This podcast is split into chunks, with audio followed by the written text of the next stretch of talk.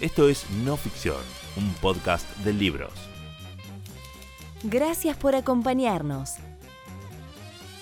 Recordá que podés escucharnos en SoundCloud. También podés suscribirte para disfrutar de nuestros episodios desde tu celular o tablet.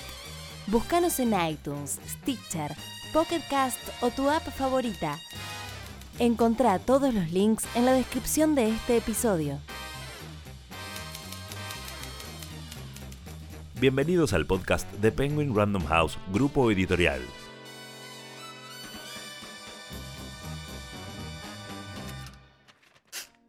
Hoy, Economía para el 99% de la población. Un libro de Ha Hun Chang, publicado por Editorial Debate. ¿Qué es la economía? Luisa Acosta, buen día. La idea de la entrevista es poder conocer tu perfil, tu formación y experiencia. Así que contame un poquito de tu actividad laboral. ¿Estás trabajando? Actualmente estoy sin trabajo. Durante años trabajé en el estudio contable familiar. Mi padre tenía una empresa, pero en la crisis del 2001 tuvo que cerrarla. Bueno, en cuanto al puesto al que te estás postulando, es para trabajar en el cargo de asesora contable en una empresa líder del mercado. Se trata de un trabajo de tiempo completo y con una buena remuneración. Decime, ¿a qué se debe tu interés? Acabo de recibirme y me gustaría ejercer como economista y poder establecerme como profesional en el mercado laboral. Como sabrás, estamos en el proceso de entrevistas, así que por favor completa estos formularios y la semana que viene te estaremos contactando. ¿Cuántas veces viviste una situación como esta? Cuando pensamos en economía, muchas veces la asociamos exclusivamente con el dinero. Si bien no podemos reducir la definición de la economía al vil metal, el dinero es un punto de partida para reflexionar sobre la actividad económica y comprender la economía. La manera más común de obtener dinero es con el trabajo. Por eso, gran parte de la economía tiene que ver con los empleos. El trabajo es el aspecto más importante de la vida para la mayoría de las personas. Aunque algunos se los clasifica oficialmente como no trabajadores, como a las amas de casa que trabajan pero no en el sistema formal, la mayoría de los adultos sí lo hacen, casi siempre muchas horas y bajo duras condiciones. En los países más pobres lo hacen incluso los niños. A pesar de todo esto, en la mayoría de los debates económicos, a las personas se las conceptualiza más que nada como consumidores y no tanto como trabajadores. Lo que acontece en el trabajo hace que las personas se sientan realizadas, aburridas, valoradas o estresadas. En un nivel más profundo, el trabajo moldea nuestro ser. El trabajo también recibe más atención cuando brilla por su ausencia, es decir, cuando hay desempleo. Pero ni siquiera este ha sido tomado lo suficientemente en serio, en el sentido de que es aceptado como algo inevitable. Todo esto tiene consecuencias graves para la forma en que nuestra sociedad gestiona su economía.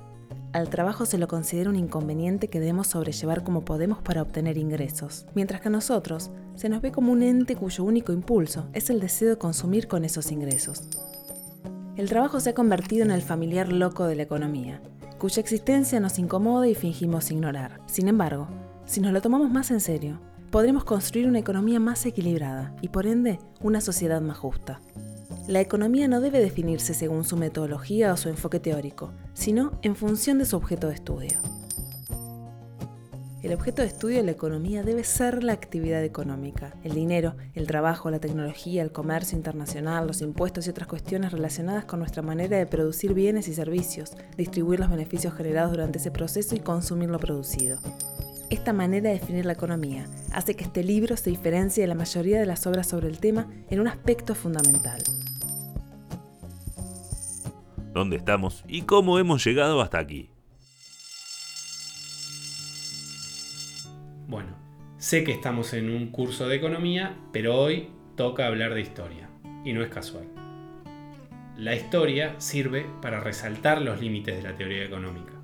Concretamente hoy vamos a analizar la revolución industrial. El capitalismo realmente despegó hacia 1820 con una visible aceleración del crecimiento económico en toda Europa occidental, y esto después influyó también en las filiales occidentales de las empresas europeas en América del Norte y Oceanía. La aceleración del crecimiento fue tan espectacular que se le dio el nombre de Revolución Industrial. En los 50 años que siguieron, la renta per cápita en Europa Occidental aumentó un ritmo del 1%. Pero esta aceleración del aumento de la renta vino acompañada al principio de una caída del nivel de vida de muchas personas Por ejemplo, los que antes tenían destrezas útiles, como los artesanos textiles, perdían sus trabajos y esos puestos eran reemplazados por máquinas que las operaban trabajadores mucho más baratos y sin calificación. Incluso llegaron a trabajar niños. Piensen que algunas de estas máquinas las diseñaban con las dimensiones reducidas para que se ajusten al tamaño de los menores. Los operarios que contrataban para trabajar en las fábricas o en los pequeños talleres que las abastecían de productos y enseres Trabajaban muchas horas. Lo habitual era entre 70 y 80 horas semanales, pero algunos llegaban a trabajar más de 100, generalmente con solo medio domingo libre. La historia afecta al presente, no solo por ser lo que existió antes de nuestra época, sino también porque la historia, o mejor dicho, lo que queremos saber sobre ella, determina nuestras decisiones. Muchas recomendaciones políticas están respaldadas por ejemplos históricos, porque no existe nada tan eficaz como los casos reales de éxito para convencer a la gente. Por ejemplo, quienes promueven el libre comercio siempre señalan que Inglaterra y después Estados Unidos llegaron a ser superpotencias económicas mundiales gracias a la forma de establecer su comercio. Definir y medir conceptos en el campo de la economía no puede ser una práctica objetiva, como sí puede serlo en disciplinas como la física o la química. Incluso, en el caso de los conceptos económicos aparentemente más claros y sencillos, como la producción y la renta, es un ejercicio plagado de dificultades. Implica muchos juicios de valor. La decisión de no incluir el trabajo doméstico en las estadísticas sobre la producción es un claro ejemplo de ello. Existen numerosos problemas técnicos, sobre todo en relación con la imputación de valor a las actividades no comercializables y los ajustes de los impuestos. En el caso de los países más pobres, también hay dificultades con la calidad de la información, recabar y procesar los datos en bruto requiere recursos financieros y humanos que estos países no tienen. ¿Cómo entendemos los asuntos económicos? El que sigue. Buen día, señora. ¿En qué la puedo ayudar? Hola, ¿qué tal? Yo quería abrir una caja de ahorros. El banco le ofrece una cuenta sencilla que reúne los servicios básicos para el manejo de su dinero se trata de una combinación de servicios simple, cómoda y accesible para que pueda administrar y ahorrar al máximo en todas sus compras. Por un costo fijo mensual, ponemos a su alcance las más diversas formas de operar en el banco, además de ofrecerle los medios de pago más convenientes. ¿De qué dinero estamos hablando? Con este paquete, el banco le ofrece tener una caja de ahorro en pesos, una tarjeta de débito, una tarjeta de crédito local y otra internacional. Y a su vez, usted puede acceder a un préstamo personal. Claramente esto es optativo. ¿Y el costo? El capitalismo no se habría desarrollado como lo hizo sin el desarrollo concomitante del sistema financiero. La propagación de la banca comercial, el surgimiento de la bolsa, el avance de la banca de inversión y el crecimiento de los mercados de bonos corporativos y soberanos nos han permitido movilizar recursos y agrupar riesgos a una escala sin precedentes. Lamentablemente, tras el auge de las nuevas finanzas en los últimos 30 años, nuestro sistema financiero se ha transformado en una fuerza negativa. Las firmas financieras se han especializado en generar elevados beneficios para sí mismas a costa de crear burbujas de activos cuya insostenibilidad disimulan mediante la agrupación, la estructuración y otras técnicas afines. Cuando la burbuja estalla, estas firmas utilizan hábilmente su peso económico y su influencia política para ser rescatadas y obtener subvenciones de las arcas públicas, que luego deben ser vueltas a llenar por los ciudadanos de a pie a fuerza de aumentos de los impuestos y recortes del gasto público.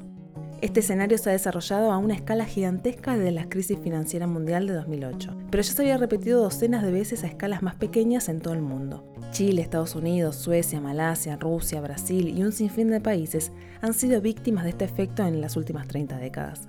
A menos que regulemos nuestro sistema financiero de una manera mucho más estricta, veremos repetirse esas crisis una y otra vez. Tenemos que recuperar e incluso fortalecer muchas de las regulaciones que han sido debilitadas o abolidas desde los años 80. Estos cambios en las regulaciones implican discusiones técnicas. Hay algo que tenemos que tener claro al pensar en la reforma. Necesitamos imperiosamente simplificar el sistema financiero. En algún momento de la década de 1930.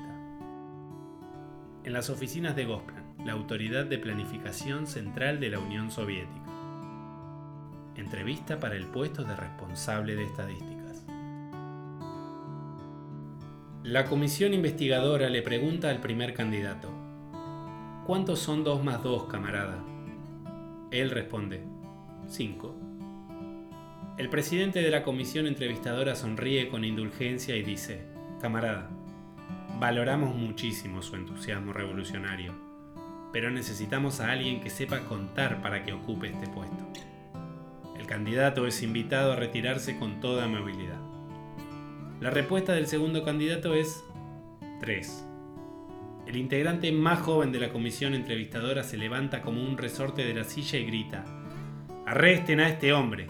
No podemos tolerar esta clase de propaganda antirrevolucionaria que subestima nuestros logros. Los guardias se llevan a rastras al segundo candidato. Cuando le hacen la misma pregunta al tercer candidato, responde, cuatro, por supuesto. Otro integrante de la comisión, con aspecto de profesor, los sermonea sobre las limitaciones de la ciencia burguesa, obsesionada con la lógica formal. El candidato baja la cabeza avergonzado y abandona la sala. La economía es mucho más accesible de lo que numerosos economistas nos hacen creer. Una vez obtenida cierta comprensión básica de su funcionamiento, seguir su evolución resulta mucho menos exigente en términos de tiempo y atención.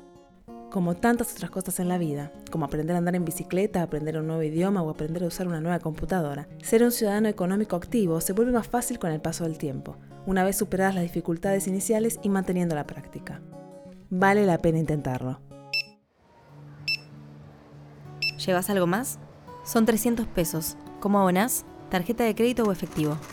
Con 50 pesos adicionales llegas a los 800 puntos y podés canjear un electrónico a elección. ¿Donás dos pesos para UNICEF y su campaña para cuidar a los niños de África? Te ganaste tres cupones para el sorteo del auto. Llena los cupones y depositalos en el buzón que está al lado del empaque. Muchas gracias por elegirnos.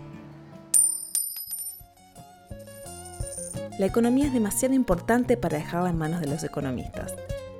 En su libro, Ha Shun Chan presenta las distintas teorías económicas con sus fortalezas y debilidades y explica por qué no hay una sola manera de explicar el comportamiento de la economía. Tras su exitoso libro 23 cosas que no cuentan sobre el capitalismo, Chang desmonta los tópicos existentes y expone la diversidad de fuerzas que juegan un papel en la economía. El autor nos otorga las herramientas necesarias para entender un mundo cada vez más global e interconectado que a menudo obedece a los dictados económicos desde el futuro del euro, la desigualdad en China o el estado de la industria americana, Economía para el 99% de la población es una guía concisa y amena a los fundamentos económicos que ofrece un retrato claro y completo de la economía global y de cómo influye en nuestra vida cotidiana. Hoy leímos Economía para el 99% de la población, un libro de Ha Hung Chang, publicado por Editorial Debate. Encontralo en todas las librerías o busca el ebook ahora mismo en megustaleer.com.ar. Recordá suscribirte a No Ficción en tu app de podcast favorita para escucharlo en tu teléfono o tablet. Una realización de Tristana Producciones para Penguin Random House Grupo Editorial.